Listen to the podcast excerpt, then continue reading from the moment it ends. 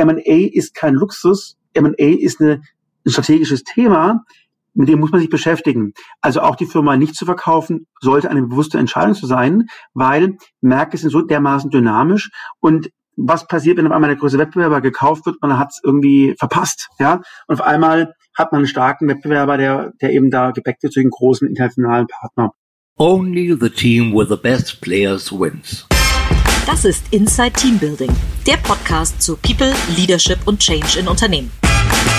Ich bin Katharina Wolf, CEO von D-Level und hier sprechen wir darüber, wie man Menschen zu Mannschaften macht.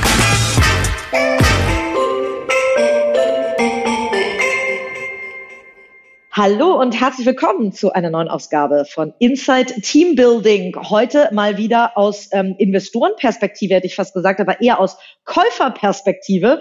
Bei mir ist nämlich ähm, virtuell natürlich nur Marc Miller, Partner und Gründer der M&A Boutique Carl Square. Lieber Marc, toll, dass du dir die Zeit nimmst, äh, auch in diesen äh, ja, aufgewühlten Zeiten mit mir zu sprechen. Ja, hallo Katharina, ich freue mich auch drauf. Lieber Marc, erklär, erklär erstmal bitte, ähm, wer oder was ist Carl Square? Wie viele seid ihr? Und ähm, äh, genau, was macht ihr im, im Kerngeschäft?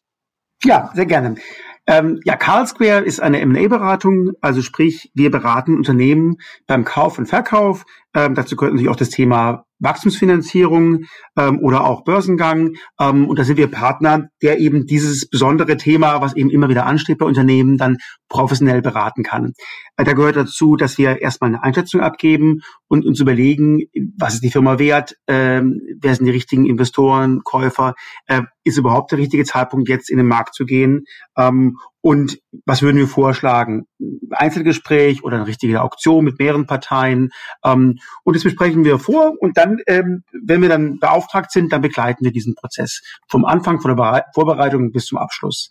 Ähm, wir als Unternehmen ähm, sind jetzt seit äh, knapp 20 Jahren am Markt. Ähm, ich habe die Firma auch gegründet ähm, und äh, haben uns dann äh, entwickelt. Angefangen haben wir in Hamburg ähm, und dann äh, haben wir gesehen, Deutschland ist so schön dezentral. Äh, haben in München ein Büro aufgemacht und in Berlin ähm, und äh, sind jetzt seit äh, zwei Jahren auch in Stockholm, Kopenhagen und in London unterwegs. Insofern sind wir, glaube ich, ganz gut aufgestellt in den Wachstumsmärkten, in den innovativen Regionen in Europa praktisch zu begleiten bei Transaktionen. Super. Du hast gerade ein ganz spannenden, äh, ein spannendes Thema angesprochen, wann der richtige Zeitpunkt ist zu verkaufen. Nun bewegen wir uns gerade durch eine der schwersten Krisen, wird ja immer wieder gesagt, seit äh, dem Ersten Weltkrieg. Ähm, äh, wie ist aktuell der Zeitpunkt? Was geht überhaupt noch am Markt? Also, erstmal ist es so, dass ähm, alle Transaktionen sind immer zukunftsgerichtet. Ähm, das heißt, äh, man guckt sich immer an, wie sind die Perspektiven, welches Potenzial hat eine, eine Firma, die ich kaufe oder wo ich investiere.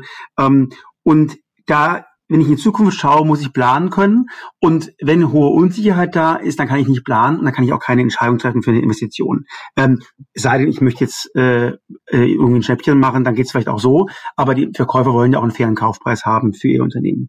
So, und ich glaube, ähm, das hat man auch gesehen in der Krise 2008, 2009, ähm, als unklar war, was in den Banken passiert, als Vertrauen im Markt draußen war, da gab es weniger Transaktionen.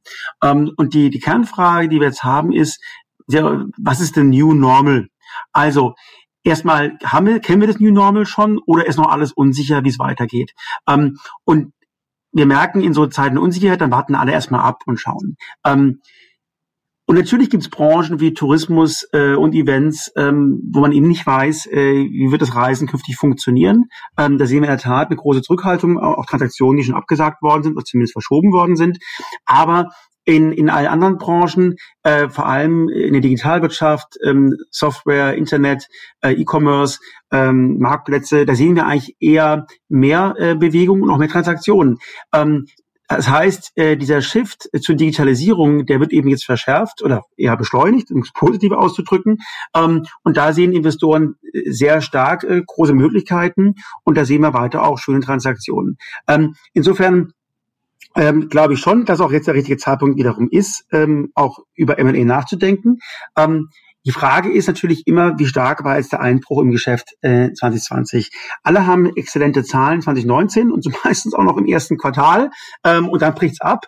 Ähm, und keiner möchte natürlich auf der Basis der 2020er Zahlen jetzt äh, verkaufen. Ähm, aber die Käufer sagen natürlich auch, 2020, das ist nicht interessant und ähm, äh, das, darauf muss ich gucken. Und 2019 war zwar schön, dass du so erfolgreich warst, aber wie geht's denn eigentlich dann weiter? Und deswegen, wenn man sieht, dass vielleicht der Einbruch gar nicht so stark war oder wenn man auch sieht, dass die Dinge sich wieder erholen und 2021 eher wieder ein gutes Jahr wird, dann ist der Zeitpunkt jetzt auch, sich vorzubereiten, um dann in ein starkes 2021 rein zu verkaufen oder aber auch mit Earnout zu arbeiten, zu sagen, okay, ich mache vielleicht eine Mischbewertung aus mehreren Jahren ähm, und gehe die Gespräche jetzt an.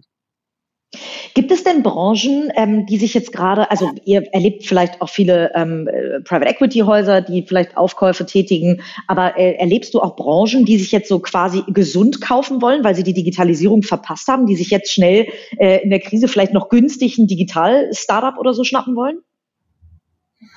Also, ich habe das schon vorher erlebt, ähm, aber so, so richtig äh, ist meine Wahrnehmung, dass die, die, die, die Corporates, die Strategen, die sind gerade schon auch mit sich selbst beschäftigt.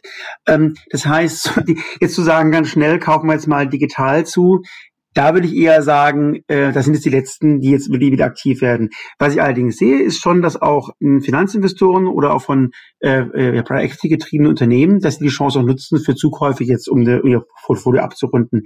Also ich sehe in der aktuellen Phase äh, die Finanzinvestoren als die, die am schnellsten die Chance begreifen ähm, und auch am wenigsten sich irgendwie jetzt da wirr machen lassen von irgendwelchen äh, Rückschlägen. Ähm, die großen Strategen ähm, die würde ich sagen, da würde ich erstmal wieder anrufen nach dem Sommer, wenn die wieder im Büro sind.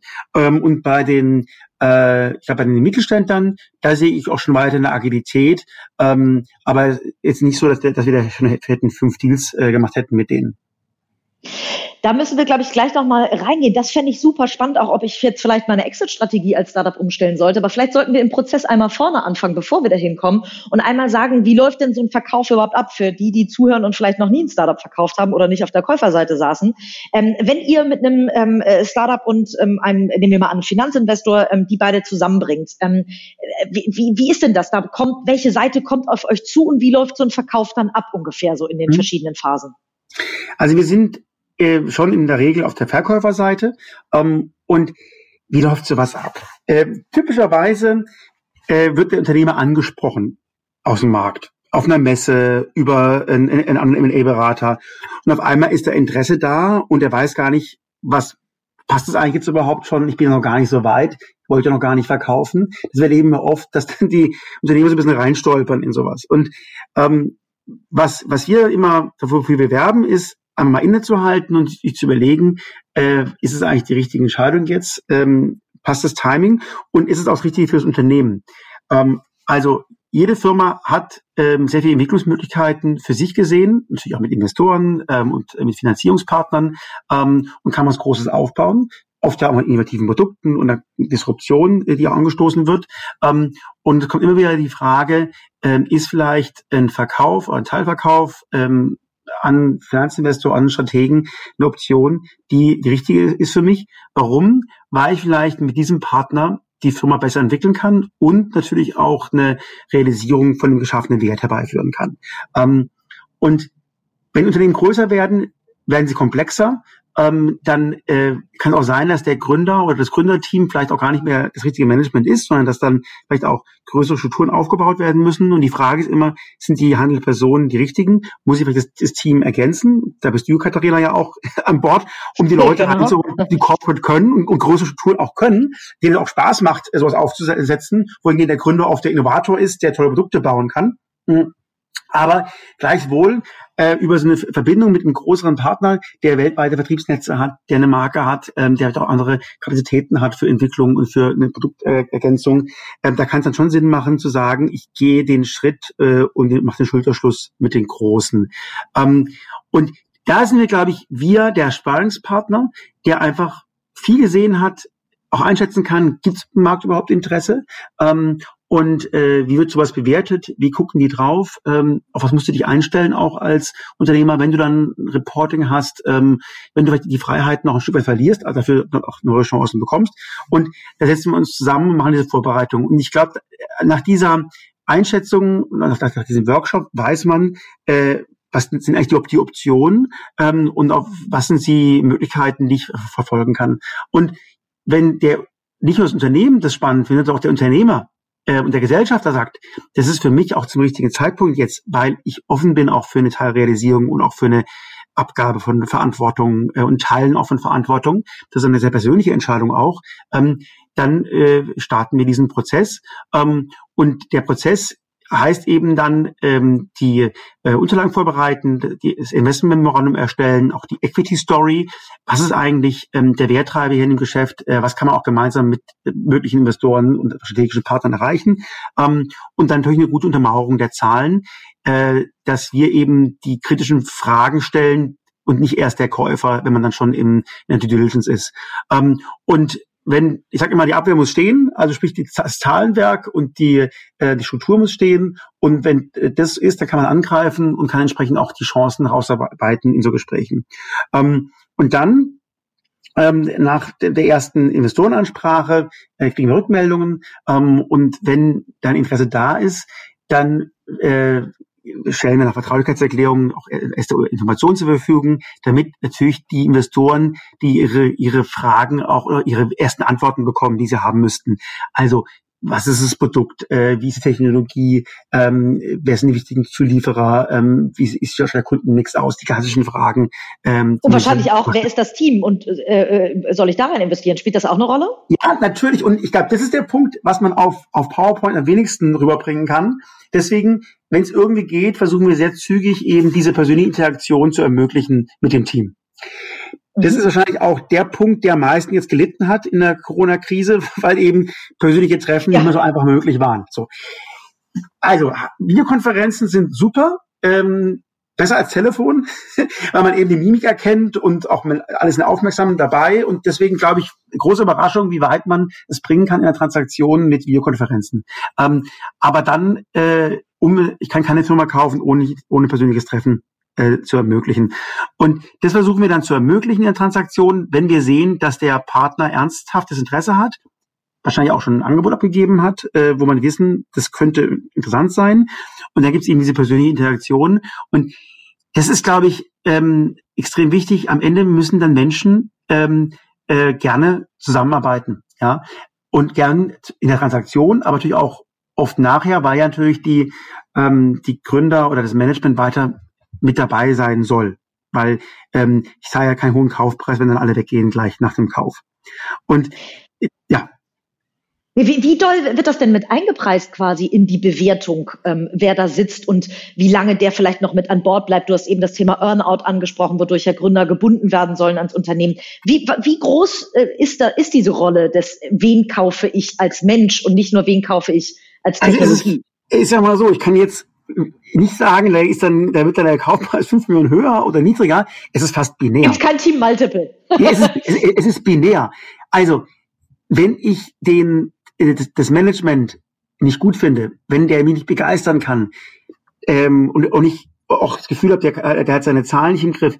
Wenn solche äh, Zweifel aufkommen, dann zahle ich, kaufe die Firma auch nicht günstig, da kaufe ich sie gar nicht. Weil ich kaufe ja nicht die Vergangenheit, ich kaufe die Zukunft. Und ähm, umgekehrt, wenn jemand wirklich begeistern kann, ähm, nicht nur den, den, den Vorstand, sondern auch die ganze Mannschaft im, im Konzern oder beim Finanzinvestor, ähm, dann sage ich auch, äh, auch wenn es jetzt ein bisschen teurer wird, die Transaktion, ich habe ein tolles Team und ich kann eben auch wachsen und kann Faktor zwei, drei, vier äh, erwirtschaften und kann große Synergien erzielen. Ähm, ich kaufe ja oft, oft auch, weil ich dann in der Zusammenarbeit äh, Vorteile haben will.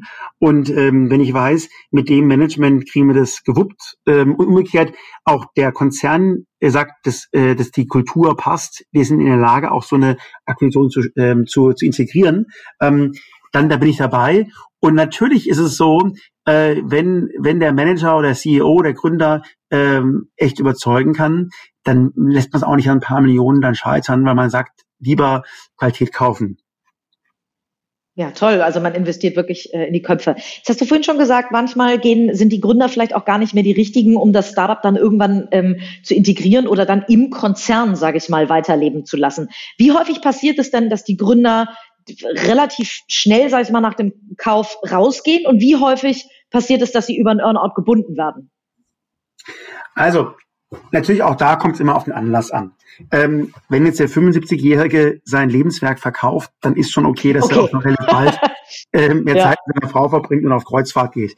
Ähm, aber ähm, wir, also wir, wir verkaufen ja in der Regel eigentlich fast immer erfolgreiche Firmen, die wachsen.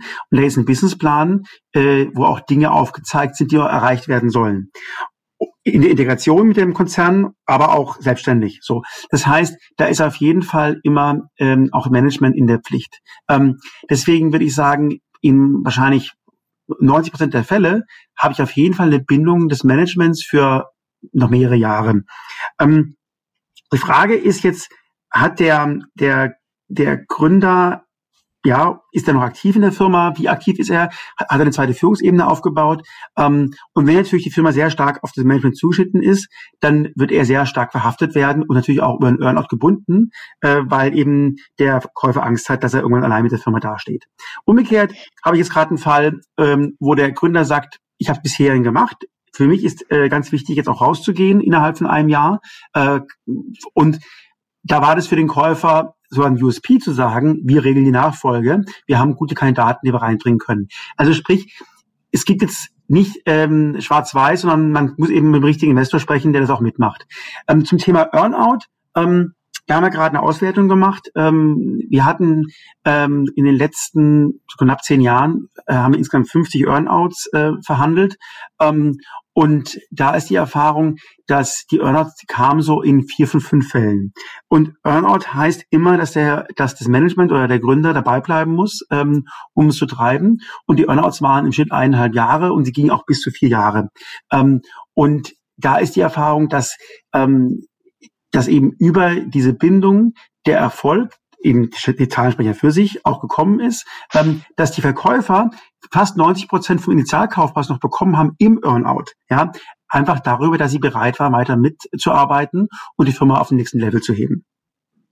Wie lang ist denn genau, weil das ist ja äh, wirklich spannend. Ähm, der, der, Gründer muss ja trotzdem noch motiviert sein, deswegen incentiviert man den Gründer oder die Gründerin darauf, dass äh, er oder sie eben an Bord bleibt und, und gibt einen Teil des Kaufpreises erst später. Jetzt habe ich gerade letztens mit einem Gründer gesprochen, der sagte, oh, er hat sich auf einen dreijährigen ähm, Earnout eingelassen und er hat schon gemerkt, eigentlich war nach anderthalb Jahren die Luft raus und er hätte mal bloß lieber zwei Jahre machen sollen äh, und verhandeln sollen, ähm, weil dann irgendwann die Luft raus ist. Wie lange ähm, habt ihr das auch ausgewertet? Wie lange ist denn ein guter Earnout? Ja, es kommt auf die Firma an. Also, äh, unsere Erfahrung ist, dass ähm, der Einjahres-Earnout ist gut für Unternehmen, die einfach gewisse äh, Sicherheit haben, wo der Käufer auch schneller integrieren möchte. Und diese Earnouts kommen eben dann auch sehr, sehr groß, sehr hoch und sehr sicher. Ähm, wir haben erlebt, dass Zweier Earnouts eher schwächeln relativ. Ähm, meine Erklärung dafür ist, dass die, ähm, dass oft der Gründer mit der M&A-Transaktion sehr beschäftigt ist und so ein bisschen einfach sich nicht genug mit seinen Kunden beschäftigt, ähm, leider, obwohl natürlich der M&A-Berater viel äh, erleichtern kann, aber diese Dinge wie Verhandlungen und Präsentationen bleiben beim Gründer hängen. Und damit hat er meistens so eine Verschiebung. Und er geht ja ein bisschen der erste, erste Jahr im Earnout so ein bisschen flöten. Und im zweiten Jahr holt er dann auf, aber ist schon zu schnell zu Ende. Ähm, und deswegen war die Erfahrung eher, dass dann die Dreier Earnouts äh, ganz gut passen, weil man dann auch wirklich auch eine, einen Erfolg auch zeigen kann. Und da gibt es einen ganz anderen Fall äh, bei vier Jahren Earnouts und länger. Das sind eigentlich keine Verkäufe, sondern dann ist eher, sag mal, ein, ein Partner rein und der richtige Potenzial kommt noch über die Partnerschaft. Und da haben wir erlebt, dass dann Firmen eben über eine Integration und über auch ähm, gemeinsame Sales sehr viel Earnout holen können. Woran scheitern denn solche Kaufverhandlungen, ähm, wenn sie denn äh, scheitern? Ähm, wir erleben das ja im, im, Personalberatungsbereich, wo wir Unternehmen und Kandidaten zusammenbringen, häufig, dass am Ende das Ego im Weg steht oder äh, was auch immer. Woran scheitern Kaufverhandlungen bei euch? Äh, mhm. Wahrscheinlich habt ihr dazu auch eine Statistik am, am häufigsten. Ich lasse mal anekdotisch. Also, ähm, es ist so, dass die, äh, es gibt Klassiker. Der eine Klassiker ist, die, ähm, die, die Bewertung passt nicht die Kaufpreisvorstellungen kamen nicht zusammen. Das darf eigentlich nicht passieren, weil wir schon im Vorfeld realistisch drauf gucken sollten. Und erst, man sollte diesen Prozess erst starten, wenn man weiß, man kann auch wohin kommen, was man auch erwartet. Aber solche Fälle gibt es immer wieder und wir sind ja zum Teil auch auf der Käuferseite und erleben wir einfach, dass der Verkäufer einfach unrealistische Vorstellungen hat jetzt ist es zumindest nicht machbar ist, für unsere Mandanten Firma zu dem Preis zu kaufen. So, deswegen natürlich Kaufpreis ist ein wichtiges Thema. Das Zweite ähm, ist, dass im Prozess die, die Zahlen nicht kommen. Natürlich im Augenblick durch Corona, das kann aber kann kein vorgeworfen werden, aber auch sonst gibt es natürlich Dinge, die sich verschieben oder Kunden, die wegbrechen. Ähm, und dann äh, passt alles nicht mehr, weil äh, der, der Prozess läuft dann so vier bis sechs Monate. Ähm, man guckt natürlich jetzt auch schon jetzt im Mai schon auf 2020er Zahlen. Und wenn man sieht, da kommt man gar nicht hin bei Umsatz und Ergebnis, dann wird der Käufer sagen, ich bin nicht bereit, mein Angebot zu halten, was ich mal gegeben habe. Ähm, sorgt für Enttäuschung beim Verkäufer, weil er sagt, ich habe ja mehr äh, mehr Geld mir schon ausgerechnet und da würde ich nie verkaufen. Ähm, und natürlich auch äh, versinkt das Vertrauen in die mehrjährige Planung. Wenn der nicht mal ein Jahr planen kann, äh, wie, wie soll er dann fünf Jahre äh, planen? Und, und auf einmal ist das Vertrauen weg. Vertrauen ist extrem wichtig in der Transaktion. Und dann ist natürlich auch so, dass über diese Gespräche die Abendessen, ja, äh, die Präsentation, die Workshops auch Vertrauen aufgebaut wird. Und, und da muss man sehen, passt die Kultur zusammen. Äh, so wird es von beiden Seiten produktiv empfunden, die Zusammenarbeit, hat man den gleichen Humor, ja, oder auch nicht, ja, das gleiche Tempo. Und, und da merkt man oft, dass dann man sieht, hm, das ist nicht der richtige Partner für mich. Auf beiden Seiten. Also kennt man einfach in den Gesprächen, irgendwie ist da kein Flow dahinter. Und, und ich glaube, das Letzte, warum Deals scheitern, ist, äh, hin und wieder gibt es einfach keinen geeigneten Käufer. Ähm, weil äh, die strategischen Käufer alle riesig groß sind und äh, vielleicht auch gar nicht in den Bereich zukaufen wollen und dann bleiben nur Finanzinvestoren als Käufer ähm, oder ein IPO und da muss man eben einen finden, der eben auch gerade ähm, da offen ist, wo die Größenordnung passt. Aber am Ende müssen halt zwei zusammenpassen und wenn es die zwei nicht gibt, gibt es keine Transaktion. Wie kann ich denn als Startup da tatsächlich dem dritten Punkt vielleicht vorbeugen, indem ich eine total ausgeklügelte Exit-Strategie habe? Also im Sinne von, ich richte mein Produkt dafür aus, dass es am Ende ein Finanzinvestor kauft. Sprich, ich richte mein Geschäftsmodell so aus, dass es zum Beispiel schnell auf Profitabilität geht oder einen strategischen Investor und da genau den Sweet Spot zu finden, den der vielleicht nicht bedienen kann oder, oder, oder. Was, wie, wie merkst du das? Wie gehen Startups da, da ran und, und wie, wie strategisch bereiten die sich vor und wie viel müsst ihr da noch helfen, damit die Exit-Story tatsächlich funktioniert? Ja, also ein Investor hat mal zu mir gesagt, ähm, also mit dem Exit, äh, den zu stark zu forcieren, ist immer schwierig. Wer äh, beim Fußball immer auf die Anzeigetafel schaut, der schießt keine Tore. Ja? Das fand ich ja. ganz schön. ja. Ähm, und ich glaube, deswegen ist mein Mantra immer, mach ein tolles Produkt, äh, mach äh, Happy Clients, ähm, Mitarbeiter, die gern zur Arbeit kommen, geh deinen Weg erstmal. So. Ähm, ich glaube, das ist so, ohne, ohne äh, Erfolg im, in deinem Markt wird auch nie ein Exit oder ein M&A für dich relevant werden. So. Das ist, glaube ich, der, der, der erste Schritt. Dann ähm, ist es aber schon wichtig zu verstehen, dass es immer wieder Zeitfenster gibt, wo ich meine Firma verkaufen kann. Ähm, und da, glaube ich, sollte man als Unternehmer mit offenen ähm, Augen und Ohren durch die Welt gehen und einfach sprechen. Ich glaube, so sich einfach mal kennenlernen mit möglichen Partnern finde ich immer gut. Ähm, da wird dann keine Geheimnisse verraten, aber man sieht erstmal, kann man sich auch mit denen vorstellen und man kommt auf den Radar von denen. Also über eine Messe, über eine Konferenz, Nominierungskommissionen, ähm, über irgendwelche Gartner-Charts, wo man auftaucht. Also schon so ein bisschen auch, ich sag mal, PR äh, und, und, und äh, Marketing in eigener Sache macht schon Sinn. Und da können natürlich auch M&A-Berater helfen, weil die einen guten Überblick haben. Die kann man sich ja mal zum Mittagessen treffen, um ein bisschen deren Blick äh, drauf zu bekommen. Die nehmen es ja mit, die wollen Geschäft machen und die kommen natürlich auch mit Ideen auf einen zu und sagen, der könnte doch zu euch passen, ich kann mal vorfühlen. So. Also deswegen glaube ich so, äh, das Zeitfenster haben und das, ich glaube, das erste Zeitfenster ist, wenn die Produkte fertig sind, Technologie da ist, dann gibt es das erste Mal, dass natürlich Strategen spannend finden, was da gebaut worden ist. Das kann die Abkürzung sein zum Exit. Ähm, meist natürlich nicht so groß wie dann in voll entfalteten äh, Maßstab, aber eben ohne große Delusion mit Investoren vielleicht ein ganz guter Schritt, um auch schnell Kasse zu machen. So. Der nächste kommt dann, wenn die Firma wirklich im Markt Erfolg hat und großen Ordnung hat und stark wächst. Dann das nächste Zeitfenster für, für M&A. Ähm, und dann irgendwann, wenn die Firma wirklich Geld verdient und profitabel ist, dann ist natürlich noch, noch mal die, die Möglichkeit nochmal eine andere. Ähm, und immer wieder, glaube ich, ist wichtig, sich da Gedanken zu machen, weil M&A ist kein Luxus. M&A ist eine, ein strategisches Thema, mit dem muss man sich beschäftigen. Also auch die Firma nicht zu verkaufen, sollte eine bewusste Entscheidung zu sein, weil Märkte sind so dermaßen dynamisch und was passiert, wenn auf einmal der größte Wettbewerber gekauft wird, man hat es irgendwie verpasst, ja, und auf einmal hat man einen starken Wettbewerber, der, der eben da gebackt wird zu den großen internationalen Partner. Mhm.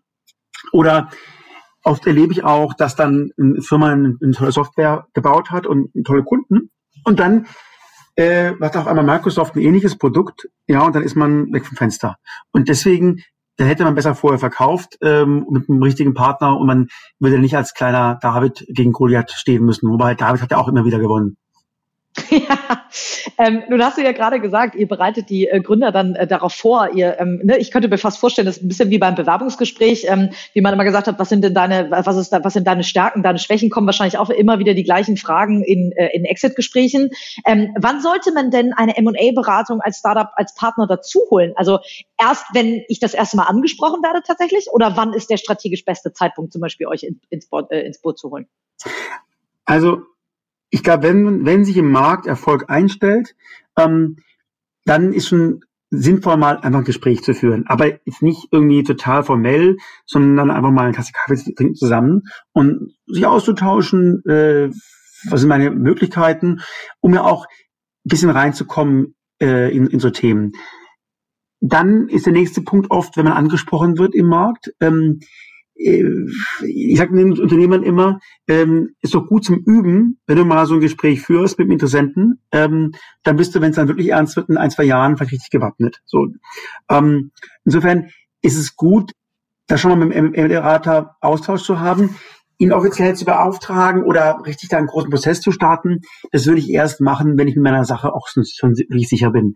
Weil äh, wenn man zu sehr jetzt da im Markt rumläuft und sagt, man ist im Verkaufsmodus und dann passiert nichts, ähm, dann ist man so ein bisschen so ähm, Talk of the Town, haha, die haben immer noch nicht geschafft, ihre Firma zu verkaufen und die Mitarbeiter und die Kunden werden nervös und das ist vollkommen falsch.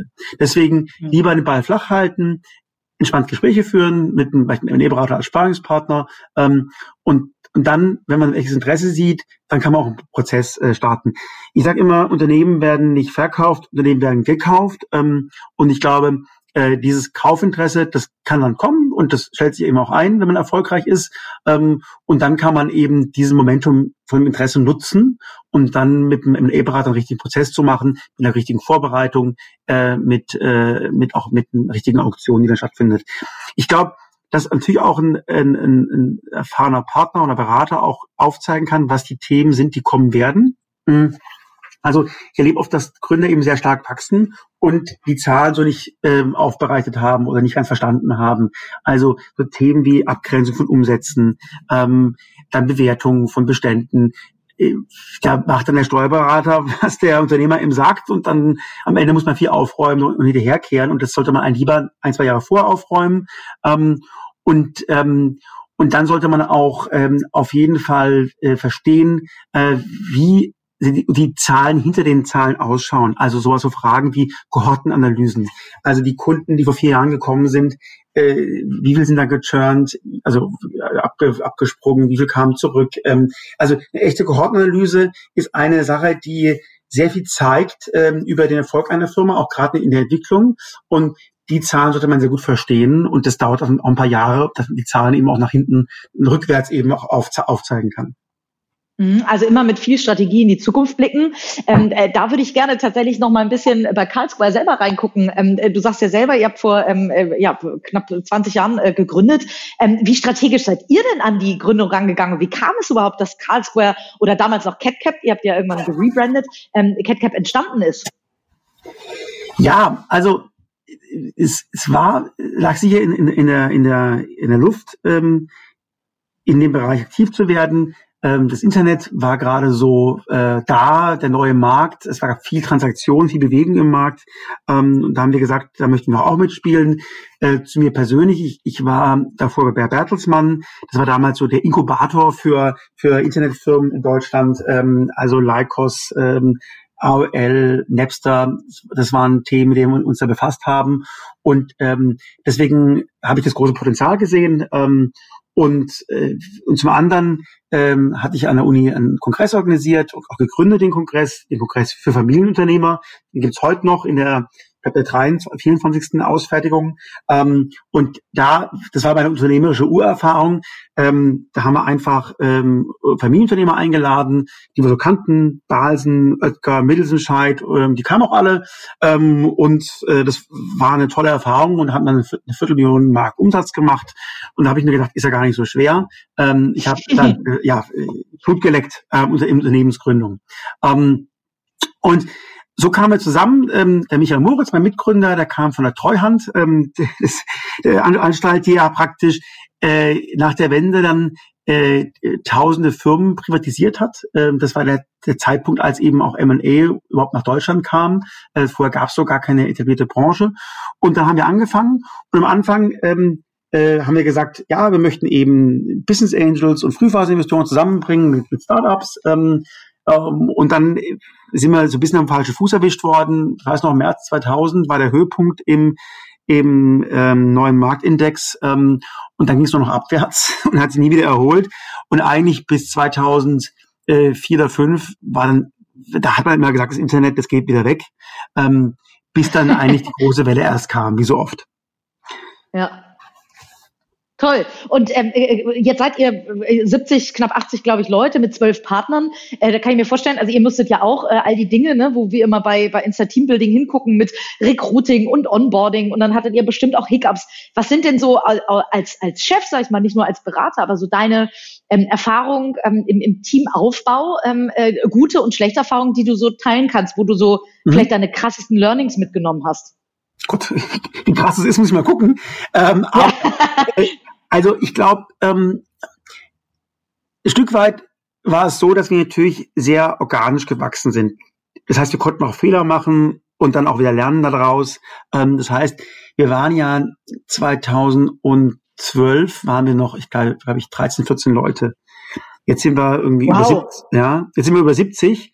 Ähm, das ist schon ein relativ hohes Wachstumstempo und ähm, ich glaube, was ich gelernt habe, ist, ähm, dass natürlich es wichtig, wichtig ist, äh, richtige Mitarbeiter reinzuholen, die auch wachsen können, wo man weiß, die stoßen nicht gleich in ihre Decke, sondern die können natürlich auch ähm, mehr Verantwortung und äh, mit, mit, mitbringen, weil sie die Energie haben, ähm, ja, auch das, den, Krebs, ähm, so aber einfach auch gut Sport sind, mit dem man gerne auch ein Bierchen trinken geht, äh, weil, weil sie einfach schätzt. So, das kann ich für jeden unserer Mitarbeiter sagen, äh, den, den wir haben. Und, und, und dann ähm, haben wir auch gesehen, dass natürlich auch dann, wenn wir eine gewisse äh, Mannschaft haben, dass sie wieder die richtigen Leute nachziehen. So ist eben dann eine gewisse Kultur entstanden und so für, für, für wir für stehen. Ähm, und und glaube ich, was für uns ein wichtiger Treiber war, ist, dass wir äh, ja immer in Teams arbeiten. Ja, wir haben de facto eine agile Organisation, ohne dass ich wusste, dass sowas überhaupt so heißt. Ähm, und zwar, wir, wir arbeiten ja an M&A-Projekten und das sind dann ähm, äh, drei bis vier äh, oder auch fünf Mitarbeiter im Projekt, ähm, eben einen sehr erfahrenen und dann eben einen, der eben schon vielleicht fünf, sechs Jahre das macht und dann eben noch ein bis Analysten, die entsprechend dann auch operativ sehr stark eingebunden sind. Und, und damit habe ich ein enormes äh, Wissensspillover, nicht nur weil eben die voneinander lernen, sondern eben auch, weil die Teams sich immer wieder wechseln. Ja, ich arbeite mit verschiedenen Kollegen zusammen und Mitarbeitern zusammen und die erzählen mir dann, was sie in anderen Projekten gelernt haben und das äh, können wir dann einsetzen zum Wohle eben in dem Projekt, äh, in dem wir gerade arbeiten. Und, und damit äh, sehr viel lernen ähm, äh, und, und, äh, und damit der Austausch auch. Wir, wir, sprechen auch über unsere Projekte ähm, einmal die Woche, über alle Projekte, ähm, um zu sehen, was waren die, was waren gerade die, die, die, die Themen, die passiert sind, welche Probleme haben wir gelöst, was hat gut funktioniert und ähm, also enormes Wissensmanagement. Ähm, und dann ähm, haben wir eben auch so Elemente wie äh, natürlich äh, Academies für die Juniors, für die Seniors, das kennt man ja auch in verschiedenen Unternehmensberatungen. Ähm, aber äh, wir haben eben auch ein Sekundenprogramm. Das heißt, ich kann als Mitarbeiter drei bis vier Monate weltweit im Ausland arbeiten. Ja, ähm, oder auch gern unseren, ähm, bei unseren Kollegen in verschiedenen anderen Standorten. Aber wir sind ja auch mit Global Scope in unserer ähm, Partnerschaft mit äh, 50 Firmen dabei vertreten. Und da kann ich eben auch dann mal für vier Monate nach Singapur gehen und da arbeiten. Oder ähm, wir haben auch Kollegen empfangen aus Polen und aus Indien, die bei uns gearbeitet haben. Cool. Und das hat eben, war enorm inspirierend und hat unseren, unsere Arbeit optimiert. Sehr cool. Jetzt hast du gerade davon gesprochen, wie ihr eure Mitarbeiter auch weiterbildet und ausbildet. Ähm, in Beratung, also kann ich aus eigener Erfahrung nur sagen, ist ja häufig so, dass die Kunden dann die, ich nenne sie immer liebevoll, die Chefarztbehandlung wollen. also von dir betreut werden wollen. Wie schafft ihr das denn, dass, dass eure Mitarbeiter ähm, so gut sind, dass eure Kunden am Ende auch mit denen zusammenarbeiten wollen und nicht nur, ihr seid äh, bei 70 äh, Mitarbeitern, irgendwie ihr habt zwölf Partner, aber nicht jeder Partner kann ja wahrscheinlich jedes Projekt immer komplett von A bis Z betreuen. Wie mhm. schafft ihr das, euren Kunden zu vermitteln, dass, dass eure Mitarbeiter mittlerweile so gut sind, ähm, dass die eigentlich euren Job fast übernehmen können? Also, wir ver verkaufen schon uns selbst. Das heißt, mhm. ähm, ich gebe in einem Projekt ein Versprechen ab. Das heißt, ich bin bei allen Verhandlungen und, äh, und bei allen Menschenpräsentationen dabei. So, das ist ganz klar äh, die Aussage. Das heißt, ähm, äh, ich habe die Airtime, ähm, ich krieg alles mit an Schwingungen, äh, an kritischen Themen, aber auch, natürlich auch an Begeisterung, die auch, auch dann rüberschwappen von der anderen Seite äh, und kann die, kann die auffassen. Das ist mein Luxus, den kann ich mir deswegen leisten, weil wir ein, äh, eine super Mannschaft haben, die halt sich um den viele Dinge kümmert, die, die ich eben noch abnehme, aber nicht operativ selbst machen muss. Also ähm, große Finanzmodelle bauen, äh, Managementpräsentationen, den Datenraum zu bestücken. Da, also mit Verlaub, da kennen sich meine Mitarbeiter, Mitarbeiter besser aus als ich. Ja, ja ähm, kenne ich. ja, und, und das, und die haben natürlich auch alle schon fünf, zehn, 15 Transaktionen auf dem Buckel. Das ist das Schöne bei uns, was ja auch, wenn man zu uns kommt, man möchte Deals machen. Dieses Adrenalin, das, da, da das immer wieder zu haben, weil man eben dann die Herausforderung löst. Ähm, deswegen sind alle bei uns dabei. Und, ähm, und die Erfahrung haben sie und können, können sie einbringen. Und dann sind wir ein Team. Ähm, und ich glaube, äh, bei allen Abstimmungscalls äh, ähm, sind alle mit dabei, immer auch die, die Juniors, die kriegen das mit. Und dadurch haben die halt sehr viel gesehen und das können sie einbringen dann. Ähm, und deswegen weiß der Kunde, dass wir eben gerade in der Kombination von verschiedenen Tätigkeiten und Fähigkeiten ähm, sehr gut zusammenarbeiten. Und natürlich äh, die Equity Story, die Menschenpräsentation, natürlich gebe ich da meinen Senf dazu ähm, und mit der Erfahrung, die ich habe. Aber so schicke Unterlagen, super Darstellungen, Intelligenz reinzubringen, das machen meine Mitarbeiter viel, viel besser als ich. Wie feiert ihr denn die Deals? Du hast gesagt, wegen des Adrenalins der Deals kommen die Leute zu euch. Wie feiert ihr denn, wenn es geschafft hat, äh, wenn ihr es geschafft habt? Also sowohl mit dem Kunden vielleicht, aber als auch intern. Also wir, wir haben immer, wenn, wenn praktisch das, das Signing oder das Closing durch ist, dann gibt's ähm, erstmal eine kurze äh, Mail an alle und dann wissen alle, oh, jetzt ist es soweit und wow, äh, da äh, klingelt die Glocke wieder bei uns praktisch, ne? Die virtuelle. Ähm, und dann stoßen wir auf jeden Deal an. Das war letztes Jahr mit drei Transaktionen relativ viel, ähm, viel Sekt, ja.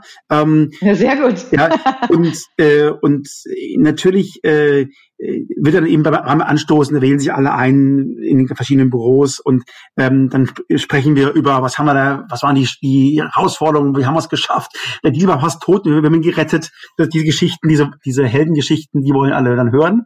Ähm, und dann ähm, ist es so Tradition, dass wir als M&A-Berater dann zum Closing-Dinner einladen, das, das Deal-Team, die Mandanten, oft auch doch die, die, die, andere Seite, wenn man sich auch mag und schätzt, ja, ähm, und auch die Anwälte. Und dann sind wir beisammen und äh, erzählen so ein bisschen die, vielleicht die Insider-Stories, die wir vorher nicht teilen konnten, ähm, und freuen uns einfach und gucken, was wir an, an neuen Themen anstoßen, anstoßen können.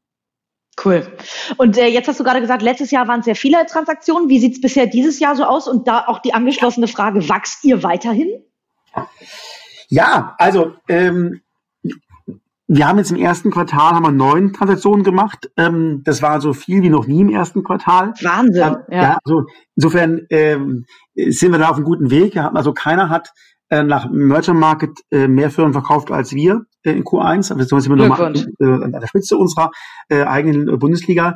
Ähm, und im April und Mai ist es auch gut weitergelaufen. Also das heißt, ähm, wir sehen erstmal überraschend, äh, wenn ich die Zeitung anschaue, aber dann vielleicht doch nicht, weil ich, wenn ich auf die Börse schaue, dass weiter Vertrauen im Markt ist, dass noch weiter Firmen gekauft werden und dass Investoren, gerade Finanzinvestoren, die haben langfristig committed Fonds, die wollen sie investieren und gerade jetzt sehen sie große Chancen auch zu investieren.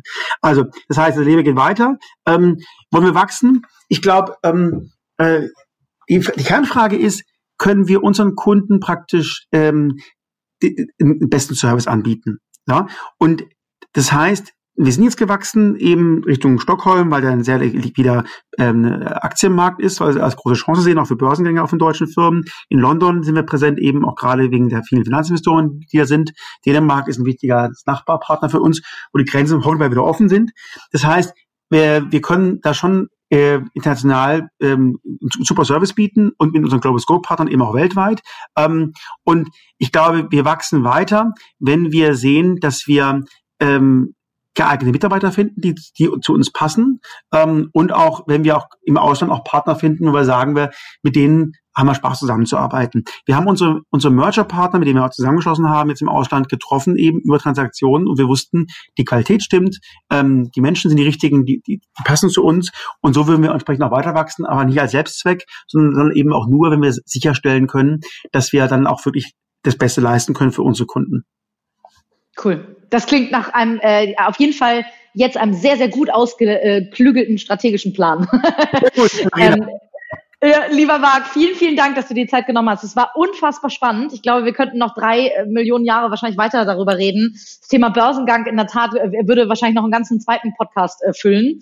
Ähm, aber ich würde sagen, für hier belassen wir es erstmal. Es ist wahrscheinlich erstmal viel zu verdauen für viele, die zuhören, die vielleicht noch gar nicht so ganz viel mit dem Thema zu tun haben. Jeder, der ähm, gerade ein Unternehmen verkaufen möchte ähm, oder ein Unternehmen kaufen möchte oder bei einem äh, äh bei einer M&A-Beratung arbeiten möchte, darf sich wahrscheinlich bei dir melden, gehe ich von sehr aus. Gerne, sehr gerne.